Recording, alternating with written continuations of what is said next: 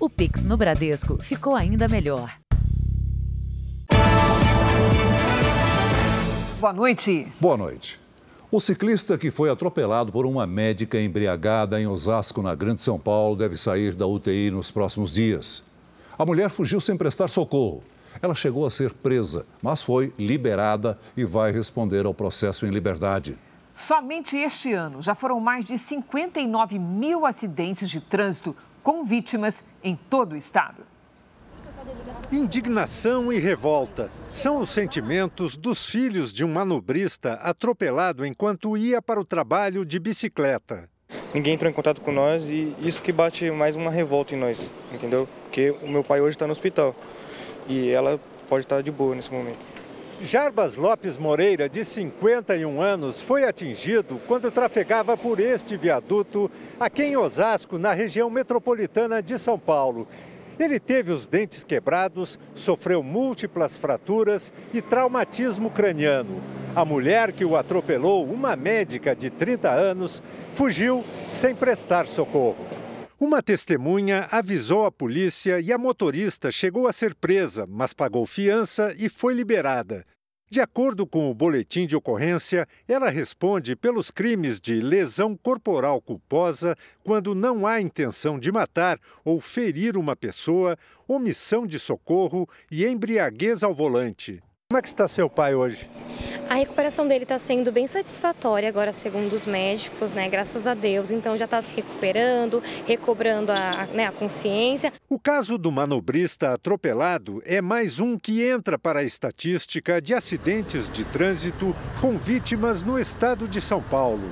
De acordo com o Corpo de Bombeiros, foram registradas quase 60 mil ocorrências de janeiro a setembro, um aumento de 6% na comparação com o mesmo período do ano passado. Nós estamos fracos em campanha de educação e estamos fracos também em comportamento no trânsito. Todo mundo tem que ser mais disciplinado no trânsito, exatamente para não causar dano a ninguém. Né? Veja agora outros destaques do dia. Inflação dos aluguéis cai pelo terceiro mês seguido. Ministério Público da Espanha retira acusações de fraude contra jogador Neymar. Modelo brasileira Gisele Bündchen e astro do esporte Tom Brady anunciam divórcio. Marido de presidente da Câmara dos Estados Unidos é vítima de ataque violento dentro de casa. Morre Jerry Lee Lewis, um dos pioneiros do rock. Justiça Eleitoral convida presidentes da Câmara e do Senado para acompanhar a apuração dos votos. E o que fizeram os candidatos Jair Bolsonaro e Luiz Inácio Lula da Silva a dois dias das eleições.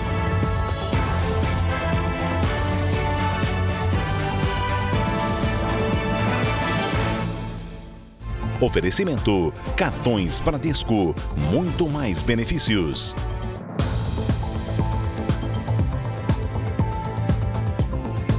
No Rio de Janeiro, a polícia cercou um condomínio e prendeu um homem suspeito de participar do roubo de um carro em uma via expressa. Das janelas de casa, moradores registraram o pânico e a correria. Foram momentos assustadores para quem mora neste condomínio na zona norte do Rio. Tô com a polícia aqui. Já tá aqui a polícia no condomínio. Um criminoso em fuga invadiu o prédio pelo portão da garagem que estava aberto. Meu Deus, a polícia entrou aqui no meu condomínio atirando em alguém. Houve correria e troca de tiros. As crianças estavam brincando na área comum, começaram a gritar desesperada correndo. Como eu moro no primeiro andar, é, foi como se fosse dentro de casa. Tudo começou depois de um assalto aqui na linha amarela, a segunda via expressa mais importante da cidade. Criminosos aproveitaram o horário de maior congestionamento e roubaram um carro em uma das saídas sentido Zona Norte. Dois deles fugiram no carro roubado. O outro invadiu a pé o condomínio. Foram várias tentativas de assalto na região no mesmo dia. Uma delas foi flagrada por uma família. Olha o cara vindo correndo. Ó, aqui, ó. Tá vendo? Ele tentou assaltar esse carro lá, ó. Ó, olha lá quando ele mira pra gente. A polícia prendeu uma pistola com o suspeito. Ele vai responder por assalto à mão armada e resistência à prisão. A partir de hoje, crianças e adolescentes que perderam mães vítimas de feminicídio podem receber um auxílio da Prefeitura de São Paulo. O benefício será de um salário mínimo por mês para jovens inscritos no cadastro único. O objetivo é dar apoio aos órfãos que lidam com traumas motivados por este tipo de crime. Franciana é mãe de Taíla e está inconformada com a perda traumática da filha. No sábado, a jovem de 24 anos foi morta pelo ex-companheiro. Ele confessou o crime dias depois, mas não foi detido por causa da lei eleitoral, que proíbe prisões que não sejam em flagrante. Os atos de polícia judiciária foram formalizados, culminando aí no seu indiciamento pelo, pelo feminicídio, mais a tentativa de homicídio. Taíla tinha duas filhas, uma de oito e outra de apenas oito meses. Ela vivia com o barbeiro Luiz Fernando da Silva, de 25 anos. Franciana já tinha visto as marcas da violência doméstica, apesar da filha tentar esconder as agressões. Aí eu disse, ele te bateu, não foi? Aí ela ficou calada, confirmou. Os socos, ficou os olhos desse tamanho. Ela passou uma semana, duas, para poder conseguir abrir um olho. O crime foi no sábado, em Tabuão da Serra, na Grande São Paulo. Logo depois de voltar de uma festa com amigos, Thalia foi puxada pelos cabelos, espancada por quase 10 minutos e morta com golpes de faca. A prima, que estava na casa, também ficou ferida. O Brasil está entre os países do mundo com maiores índices de violência contra a mulher. E além da dor da perda, ainda tem os prejuízos irreparáveis para crianças e adolescentes. São os órfãos do feminicídio. Só na cidade de São Paulo, de janeiro a setembro deste ano, foram registrados 25 feminicídios. Em todo o estado, o número chegou a 133 casos. No país, são pelo menos três mortes por dia. Dados que motivaram a Prefeitura de São Paulo a criar uma lei para auxiliar crianças e adolescentes filhos de vítimas de feminicídio. O benefício será pago aos menores de 18 anos que frequentem a escola e não tenham cometido ato infracional. Existem esses critérios, que sejam filhos, né, é, órfãos de mães vítimas de feminicídio, que estejam no, no CAD único e o valor será de um salário mínimo por mês por criança. O auxílio pode ser estendido a jovens de até 24 anos, desde que estejam em situação de vulnerabilidade e matriculados em cursos de graduação. Essa psicopedagoga lembra que o feminicídio impacta profundamente os filhos da vítima. Esse projeto ele vem pelo menos cobrir uma parte né, de tantos prejuízos que essa criança tem. Então ele vai é, levando esse sofrimento muitas vezes para a escola, onde ele vai ter que ser acolhido e muitas vezes também não é. Muitas vezes a família não tem condições de dar um suporte psicológico.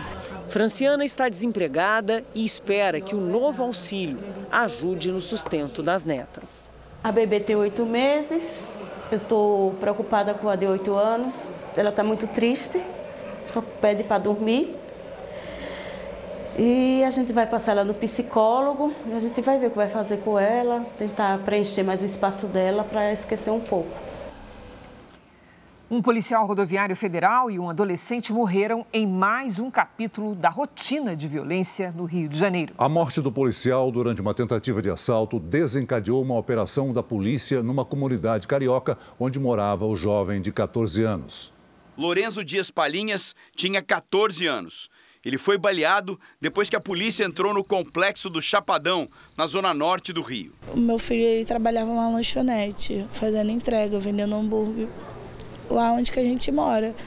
Aí 11, foi mais 11 horas, a PF entrou e ele estava subindo o beco, eles tinham parado ele. Eles foram e atiraram no meu filho. A morte do adolescente provocou uma série de protestos. Deixando passar ninguém. Eu nunca pensei que ia passar por isso. Só a justiça mesmo, quem fez isso com meu filho, pague. Porque ele só estava trabalhando. O destino de Lorenzo está diretamente ligado à morte do policial rodoviário federal Bruno Vanzan Nunes, horas antes. As câmeras de segurança da Via Expressa registraram o momento em que o policial é rendido pelos ladrões. Bruno reagiu e tentou fugir. Ele ainda saiu do carro para tentar se salvar, tentou pular a mureta de divisa, de, de vias, de faixa, onde ele não conseguiu. Já baleado, ele não conseguiu fazer essa travessia para se proteger e os criminosos ainda atirando, ele veio a cair. Em busca dos criminosos que teriam assassinado o policial, a Polícia Rodoviária Federal decidiu entrar no complexo do Chapadão. Nossas equipes, quando chegaram, elas foram realmente retalhadas a tiros. Então, nesse confronto, dois menores foram presos, um deles com mandado de busca e apreensão, e um outro menor de 14 anos, infelizmente, ele veio a óbito. A versão da polícia rodoviária é que os adolescentes fariam a segurança dos traficantes da comunidade e estariam armados. A Delegacia de Homicídios tem agora duas investigações distintas pela frente: apurar as circunstâncias da morte do adolescente de 14 anos e descobrir quem são os assassinos do policial rodoviário. Bruno Vanzan Nunes tinha 41 anos e estava na corporação desde 2004. Na despedida, parentes e amigos estavam muito abalados.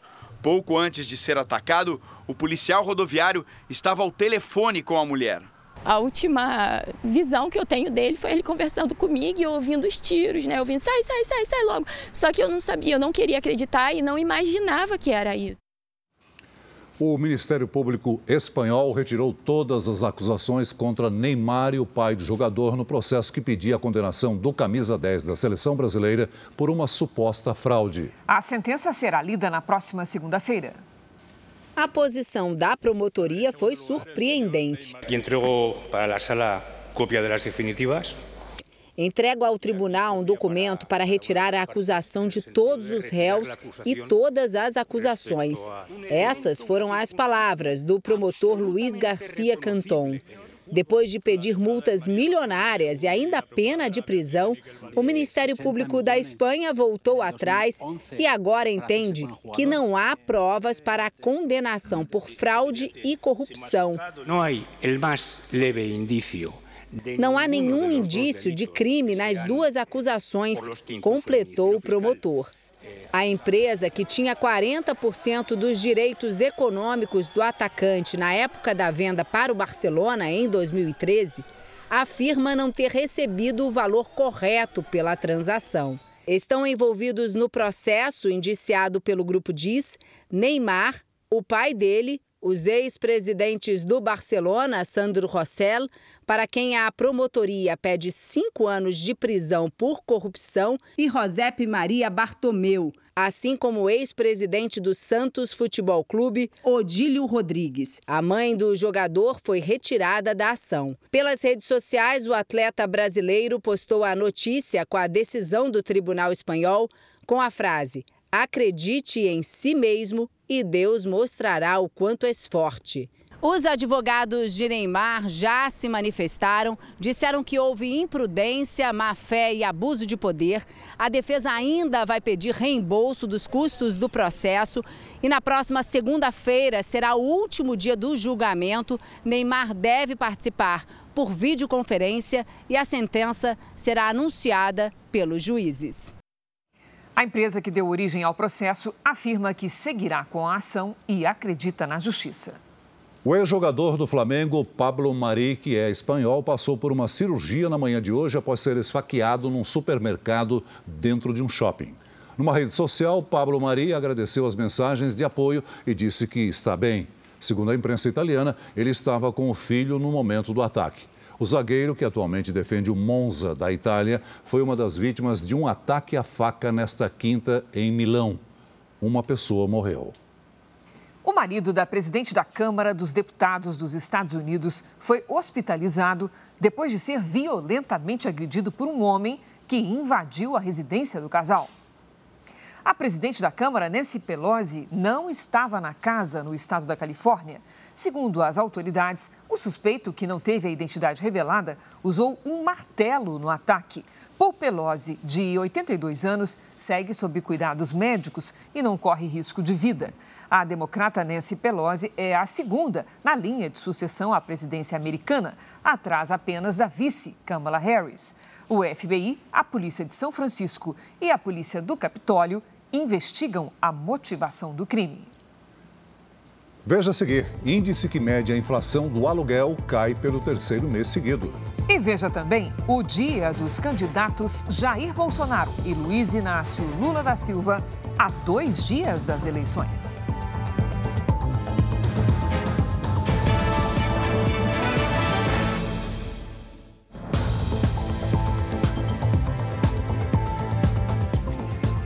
IGPM, que é o indicador utilizado para reajustar a maioria dos contratos de aluguel, caiu cerca de 1% em outubro. Na prática, isso significa que a inflação dos aluguéis está em queda pelo terceiro mês seguido. Aos 23 anos, Ana acha que está chegando a hora de ter um canto só dela. Até já começou a olhar alguns imóveis para alugar. Eu procuro hoje um imóvel que tenha lazer completo, é, eu quero um imóvel que seja de um quarto, porque é só para mim, né? Eu quero sair da, da casa dos meus pais. E tem outro detalhe importante, que caiba no orçamento. Não é algo fácil de achar no padrão que eu quero, mas também não é impossível. A boa notícia é que o IGPM, índice conhecido como inflação do aluguel, teve mais uma queda. Em outubro, o recuo foi de quase 1%. É a terceira queda seguida. Em 12 meses, o acumulado é de quase 5,6%. No ano passado, por causa da pandemia, o índice chegou a quase 40%. O mercado vai se normalizar, isso tinha que acontecer, e daqui para frente o mercado deve ter, o GPM deve ficar em torno de 7 a 8%, que sempre foi a média histórica do Brasil. O índice serve para calcular o reajuste de contratos de aluguel que estão vencendo agora.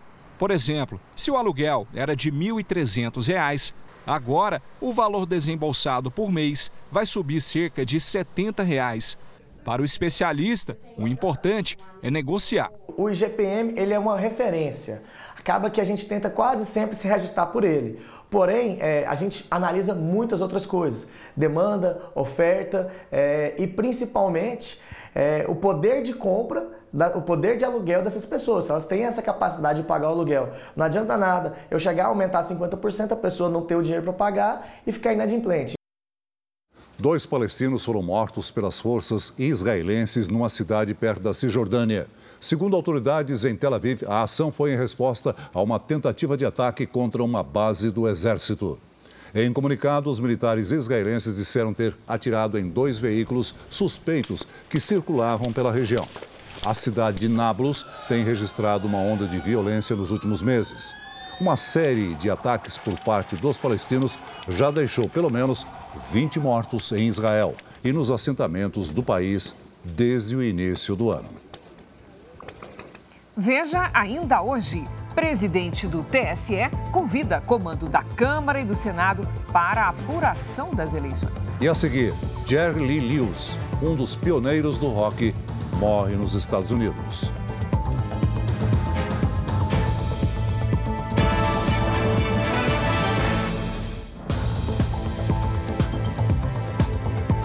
Chove forte agora em Petrópolis, na região serrana do Rio de Janeiro. Equipes da Defesa Civil foram deslocadas para fechar algumas ruas por causa do acúmulo da água.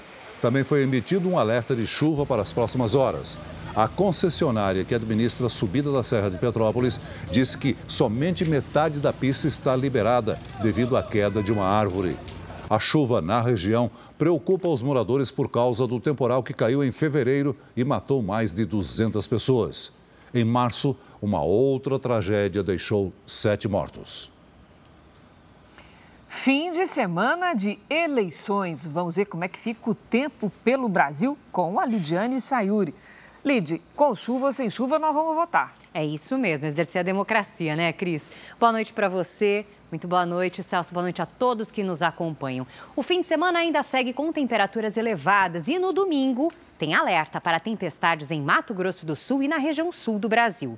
Neste momento, as nuvens estão concentradas no norte. A circulação de ventos em diferentes níveis da atmosfera influencia as cinco regiões do país. Atenção neste sábado: chance de temporais com ventania nas áreas vermelhas. Nas manchas azuis que pegam o oeste catarinense, paranaense e parte de Mato Grosso do Sul, possibilidade de granizo.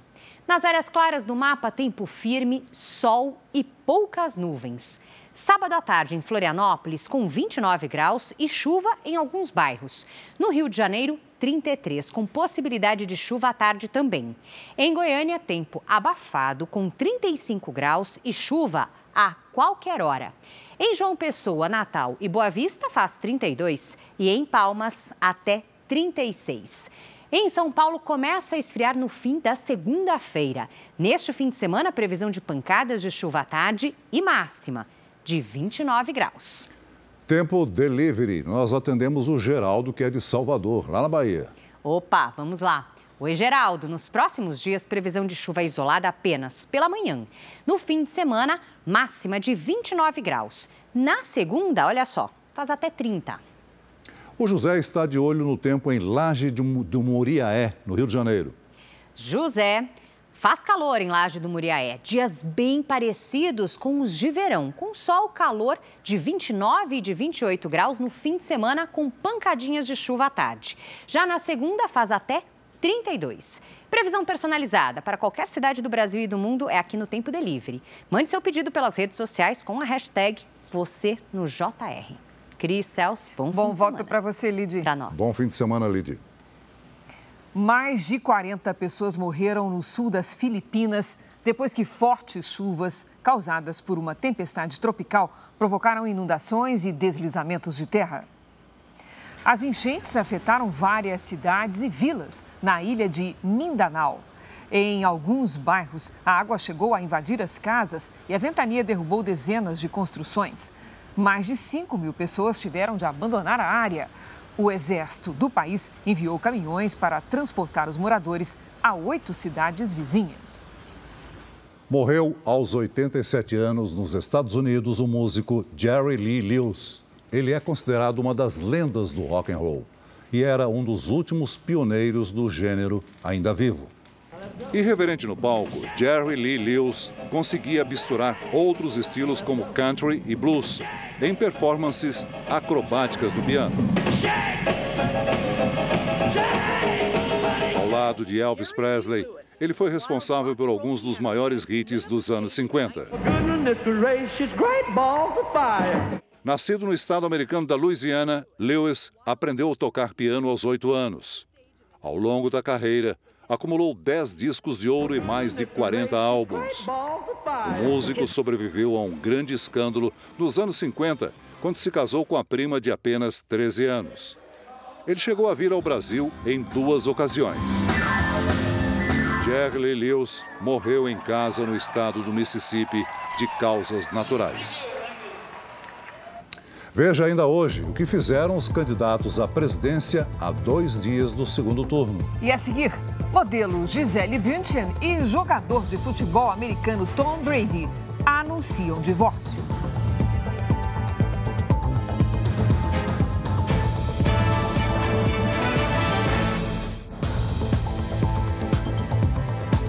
O bilionário Elon Musk assumiu hoje o controle do Twitter.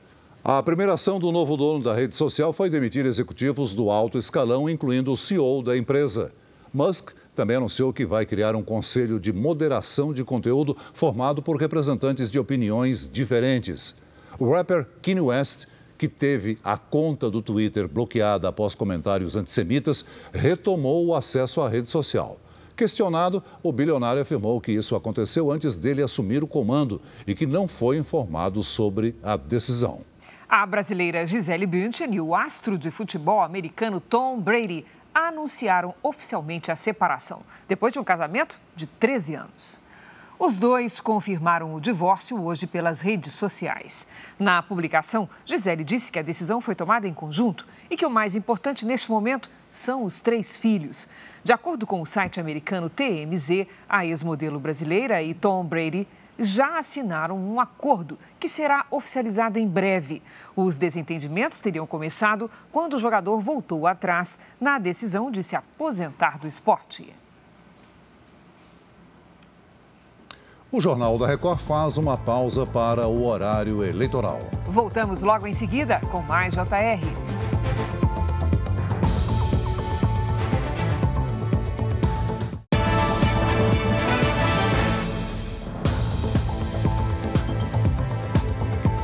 polícia de São Paulo prendeu em flagrante uma quadrilha especializada em roubo de fios. Os criminosos se passavam por técnicos de uma operadora de celular.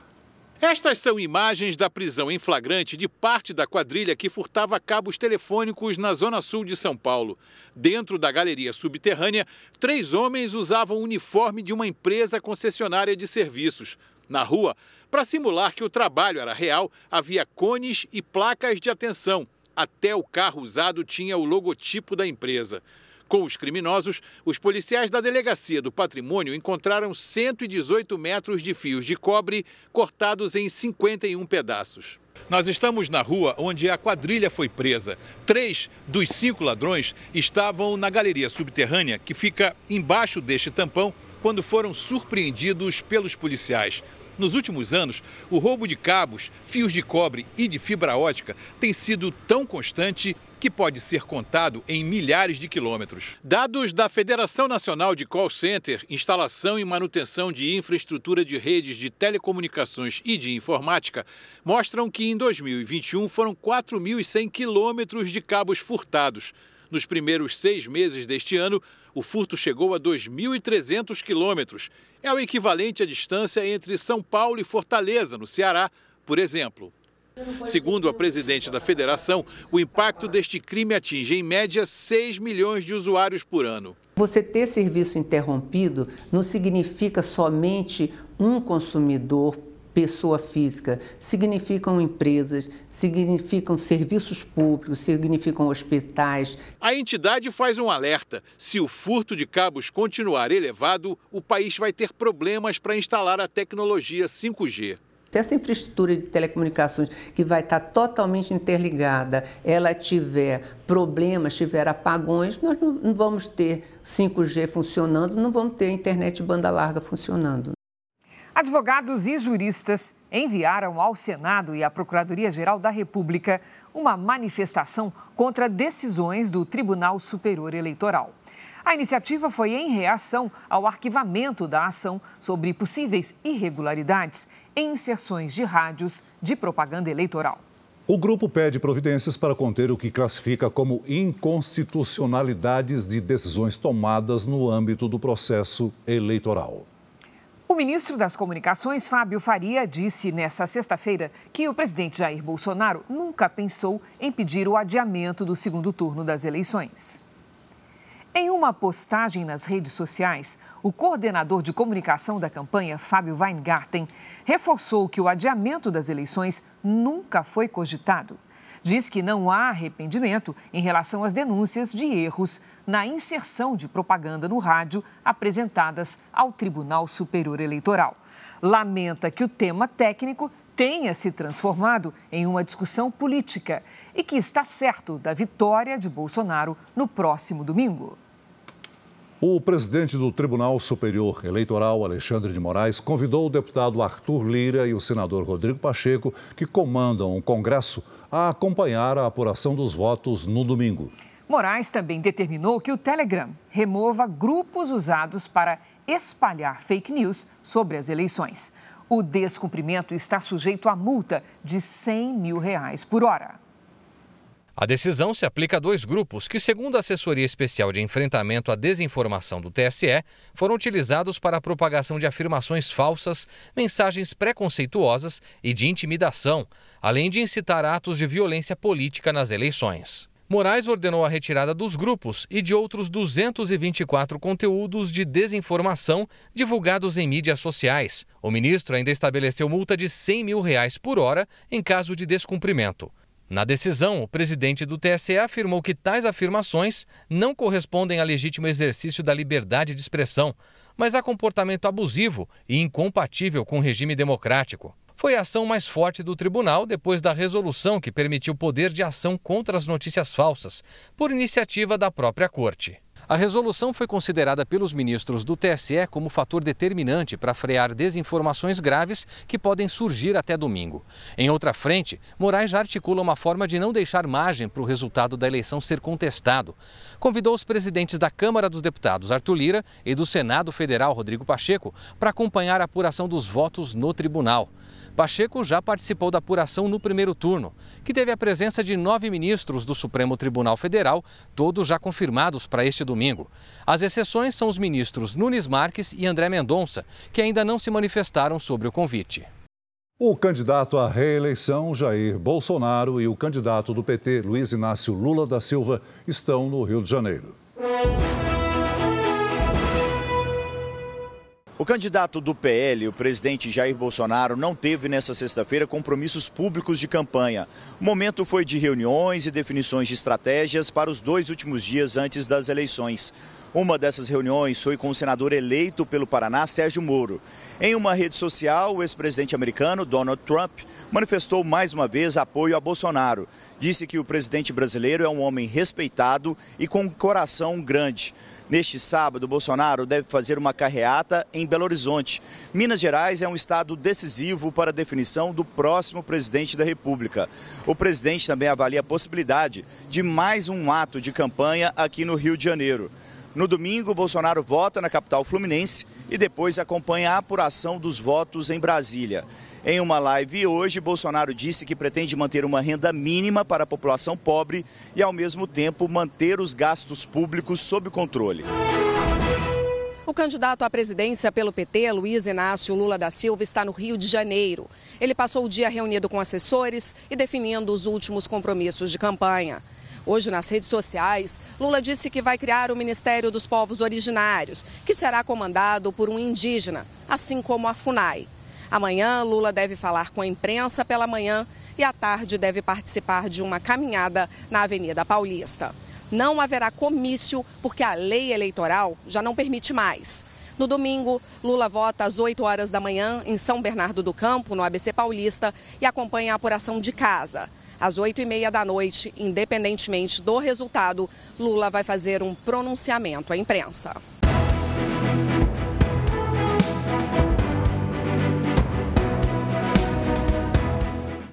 Há dois dias para o segundo turno, o Instituto Veritá divulgou hoje mais uma pesquisa para a presidência da República.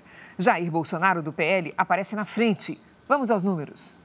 O candidato à reeleição, Jair Bolsonaro, aparece com 51,5% dos votos válidos. Luiz Inácio Lula da Silva, do Partido dos Trabalhadores, registrou 48,5%.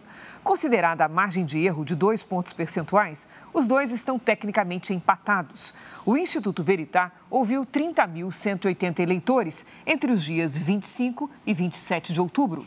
O índice de confiança é de 95%. A pesquisa foi registrada na Justiça Eleitoral. Em São Paulo, o candidato ao governo pelo Republicanos, Tarcísio de Freitas, não cumpriu a agenda pública nesta sexta-feira. Já Fernando Haddad, do PT, participou de carreatas na região metropolitana.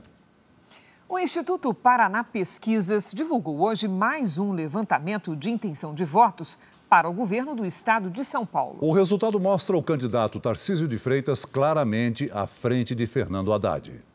Vamos aos números dos últimos três levantamentos com base nos votos válidos que excluem os brancos e nulos. Tarcísio de Freitas, do Republicanos, foi de 56% para 57,5% e agora 58,6%. Já Fernando Haddad, do PT, foi de 44% para 42,5% e 41,4%. O Instituto Paraná Pesquisas ouviu 1.810 eleitores em 78 municípios do estado de São Paulo, entre os dias 23 e 27 de outubro. O nível de confiança é de 95% e a margem de erro de 2,4 pontos percentuais para mais ou para menos. Uma segunda pesquisa do Instituto Veritá também aponta vantagem de Tarcísio de Freitas. O candidato do Republicanos tem 58,7% dos votos válidos. O candidato Fernando Haddad, do PT, tem 41,3%. A pesquisa do Instituto Veritá ouviu 2.010 eleitores entre os dias 25 e 27 de outubro. O nível de confiança é de 95%. A margem de erro é de dois pontos percentuais para mais ou para menos. Quer saber mais detalhes sobre as pesquisas para o segundo turno no país? No portal R7 você tem acesso também aos dados completos em outros estados. Acesse e confira. Veja agora como foi o dia de campanha dos candidatos ao governo da Bahia. A CM Neto do União Brasil participou de uma caminhada em Salvador. Depois fez uma carreata em Lauro de Freitas, na região metropolitana, e encontrou eleitores em uma caminhada na cidade de Mata de São João. Jerônimo Rodrigues, do PT, passou o dia no interior do estado. Ele fez carreatas com apoiadores nas cidades de Cabaceiras do Paraguaçu, Mangabeira, Conceição do Jacuípe e Feira de Santana. Vamos conferir como foi a agenda dos candidatos ao governo do Rio Grande do Sul.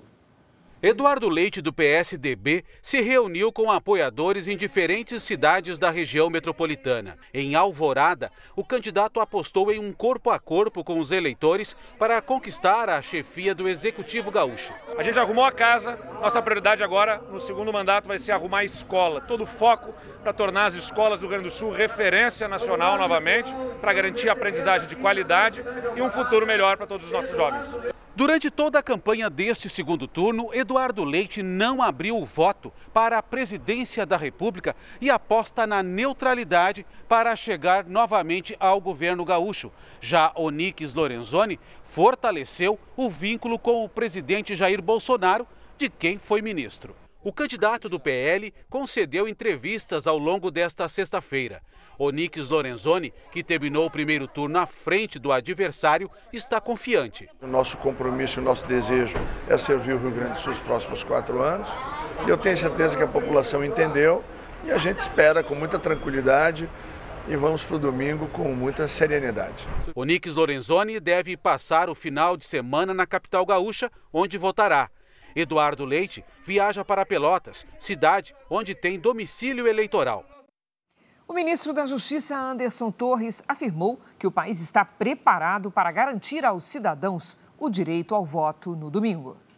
Cerca de 500 mil homens e mulheres das Forças de Segurança Federais e Estaduais já estão mobilizados para a votação de domingo. É desse centro de operações, na capital federal, que o Ministério da Justiça e Segurança Pública vai dar apoio a estados e municípios para que o segundo turno ocorra com o mínimo de problemas. Mais uma vez, é, é, a operação está pronta. O nosso recado é tranquilidade para a população, para que possa exercer o seu direito do voto.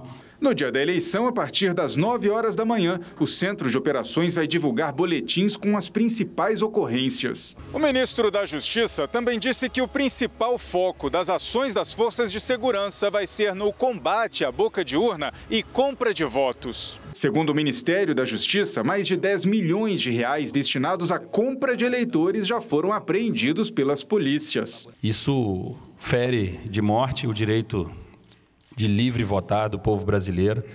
E a Polícia Federal e a Polícia Rodoviária Federal estarão extremamente atentas a esse tipo de crime no Brasil. Isso não será admitido, isso não será tolerado. A maior operação da Polícia Federal nestas eleições ocorreu na última sexta-feira.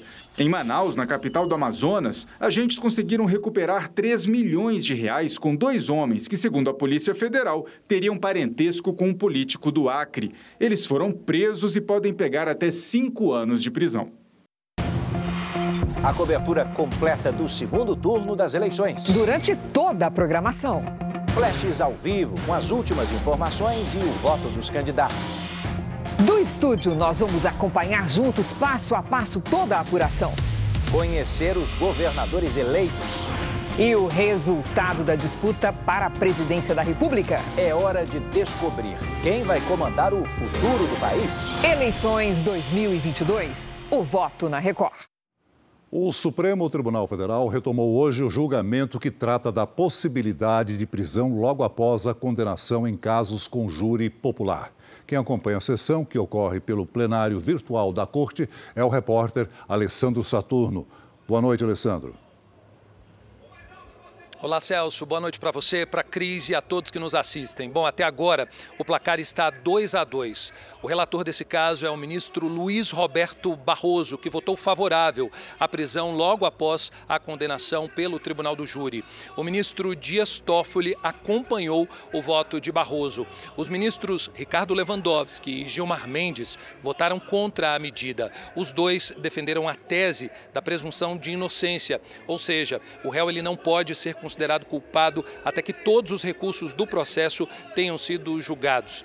Vale lembrar que esse é um caso de repercussão geral, ou seja, a decisão que sair aqui do STF vai valer para casos semelhantes em outras instâncias. A data final do julgamento é o dia 9 de novembro. Cris Celso. Obrigado, Alessandro. Torcedores do Flamengo que tentavam embarcar para o Equador desde a última quarta-feira desistiram da viagem. Eles pretendiam assistir a final da Libertadores, mas tiveram os voos cancelados. Foram meses planejando a viagem. Depois de dois dias no aeroporto sem conseguir embarcar, o Marcos desistiu. Eu fiz de tudo, mas quando eu vi que eu estava sendo enganado, quando eu vi que era um golpe ali, que eles não tinham nada para me oferecer, eu falei, cara, eu vou para casa. Assim como ele, pelo segundo dia seguido, centenas de torcedores inconformados lotaram o saguão do Aeroporto Internacional do Galeão, no Rio. Eles também compraram a viagem para acompanhar o Flamengo na final da Libertadores contra o Atlético Paranaense. O jogo vai acontecer em Guayaquil, no Equador mas ouviram da agência Outsider Tours que os voos foram cancelados. Eu acredito que a gente não vai embarcar mais, porque pelo que parece tem três voos pequenos que já devem estar cheios, acho que meia dúzia que tiver sorte vai conseguir embarcar. Rafael queria assistir a final com o filho. O menino ia ver pela primeira vez o time em uma disputa fora do país. Vou para casa, né? Porque ninguém mais tem confiança se vai ter o voo da volta, entendeu? O aeroporto lá é muito pequeno e você imagina essas pessoas todas lá numa confusão dessa? O diretor comercial da agência esteve no local e tentou acalmar os torcedores, mas precisou sair amparado pelos seguranças do aeroporto. Teve briga até entre os próprios torcedores. O tumulto começou na quarta-feira, quando a agência enviou um comunicado sobre o cancelamento dos voos. A justificativa era o risco de erupção de um vulcão perto da capital Quito. As companhias aéreas que estavam no suposto pacote, no entanto, dizem que nunca tiveram voos fretados pela empresa. Por causa da confusão, o Flamengo decidiu rescindir o contrato com a agência três dias depois dela ter sido anunciada patrocinador oficial do time. A parceria já é vista como a mais curta da história do clube. A companhia de viagens pode ainda ser multada pelo Procon em até 10 milhões de reais caso não cumpra com os compromissos. Mesmo com a promessa de realocar todos os clientes, alguns voos saíram com assentos vazios, como mostra esse vídeo enviado por torcedores que conseguiram embarcar. Apesar de tanta polêmica, a página da agência continua anunciando pacotes turísticos, como essa viagem à Suíça. A empresa postou um comunicado afirmando que todos os passageiros que tiveram os voos alterados vão embarcar. Para quem só queria comemorar, a esperança agora está na vitória do Flamengo. A empresa Outsider Tours informou que havia contratado uma empresa aérea portuguesa para realizar a operação, mas que às vésperas da decisão, a ANAC suspendeu os voos. Disse ainda que a agência só teria sido comunicada dois dias antes dos primeiros voos. Você vai acompanhar agora um relato inédito de uma das sobreviventes do desabamento de uma empresa de contêineres em Tapecirica da Serra, na Grande São Paulo. A tragédia aconteceu no fim de setembro e deixou nove mortos. De acordo com a prefeitura, o segundo andar que desabou foi construído sem autorização. De repente, o auditório veio abaixo, deixando em pânico quem ficou soterrado e conseguiu mandar mensagem pelo celular. Tá todo mundo debaixo do, de tudo, socorro, manda o bombeiro. 40 dias depois, já se sabe que a estrutura jamais teve autorização para ser construída. No desabamento, nove pessoas morreram e 28 ficaram feridas. Na equipe de vendas trabalhavam quatro mulheres. Três morreram. A sobrevivente narrou ao Jornal da Record uma cena dramática. Na escuridão, sob os escombros, ela chegou a ouvir a melhor amiga por perto, pedindo socorro. Eu falo para ela ficar calma e para ela não se mexer, porque às vezes ela começava a mexer muito a perna, porque eu tava com medo da gente se mexer e cair para baixo as coisas. A empresa de contêineres voltou a funcionar. O local do desabamento foi demolido. Segundo a Prefeitura de Itapecerica da Serra, a vistoria descobriu que o auditório não aparece no projeto enviado para aprovação e não tinha autorização para eventos temporários. Vídeos gravados logo depois do acidente confirmam a confusão descrita pela sobrevivente ao Jornal da Record. Ela passou quatro horas presa sob a estrutura. Eu não via nada. Eu estava com meu corpo totalmente preso. Eu estava com um dos meus braços para fora, minhas pernas estavam presas para dentro. Meu óculos que eu estava usando quebrou na minha testa, então eu senti que estava ardendo. A polícia ainda não concluiu o inquérito para apontar os responsáveis pelo desastre. São cálculos assim absurdos, né? Para ele o perito poder afiançar se foi um erro de cálculo, um erro, um erro de construção estrutural, até de alicerce, porque a forma como abalou pode também ter sido de alicerce. Esta imagem mostra que o auditório foi construído como se fosse um segundo andar. Testemunhas dizem que, por falta de sustentação, paredes apresentavam rachaduras. Haviam rachaduras nas paredes, a gente via. Só que a gente não acha que vai correr risco, né? O trauma foi achar que estava num lugar seguro e perder tão rápido pessoas que eu tinha tanto afeto. Motoristas de uma empresa de carros de aplicativo vão ter a opção de gravar as corridas pelo celular. O objetivo é aumentar a segurança, principalmente dos motoristas. As gravações estão em fase de teste em três cidades nos Estados Unidos e duas no Brasil: João Pessoa, na Paraíba, e Santos, no litoral de São Paulo. Desde 2020, os motoristas do aplicativo já podem gravar o áudio das corridas. Com o novo recurso, as imagens também são captadas. A gravação é feita pela câmera frontal do celular do motorista diretamente no aplicativo da empresa. O arquivo é criptografado para garantir a privacidade de quem está no carro. Nenhum motorista tem acesso às imagens depois da corrida. Elas são liberadas apenas se houver o registro de algum incidente de segurança ou, no caso, de uma investigação policial, por exemplo. Caso seja um, um tema mais, mais grave e, e leve a uma investigação policial, por exemplo, você tem ali também uma evidência a mais que possa ser usada pelas investigações. Pode ser no caso de um assédio, pode ser no caso de uma, de uma discussão que escala para uma agressão. A gravação é opcional. O motorista decide se vai ou não usar o recurso. O passageiro é avisado na hora em que solicita a corrida e pode cancelá-la se não concordar. Alice usa os aplicativos de transporte de duas a três vezes por semana. Ela conta que durante uma viagem, depois de discutir com o motorista, ele cancelou a corrida. Alice e uma amiga tiveram de descer numa rua deserta. Ele pegou e falou assim: Eu cancelei a viagem, desce as duas. Desceu e a gente começou a reclamar com ele. Ele pegou e xingou a gente e cantou pneu e foi embora. Em uma situação assim, as gravações poderiam ser usadas para ajudar a esclarecer o caso. Ainda não há prazo para a ferramenta ser efetivada. Gravações, de maneira geral, elas encorajam é, interações mais respeitosas de parte a parte. Né? Isso acaba valendo para os dois lados mas ela é uma ferramenta pensada especificamente na segurança do motorista. O motorista vai sentir mais segurança em questão de quem ele está transportando, né? E a gente também, para não sofrer algum tipo de assédio, ou ele também ter segurança do local onde vai, eu acho isso que é importante sim ter. O Jornal da Record de hoje termina aqui. Esta edição na íntegra e também a nossa versão em podcast estão no Play Plus e em todas as nossas plataformas digitais. E à meia-noite e meia tem mais Jornal da Record. Fique agora com um episódio especial de Reis, A Fuga de Davi. E logo depois de Amor Sem Igual, tem A Fazenda. No domingo, ao lado de Eduardo Ribeiro e de toda a nossa equipe de jornalismo, eu espero você no nosso programa especial de apuração boa noite e bom voto para você. Boa noite.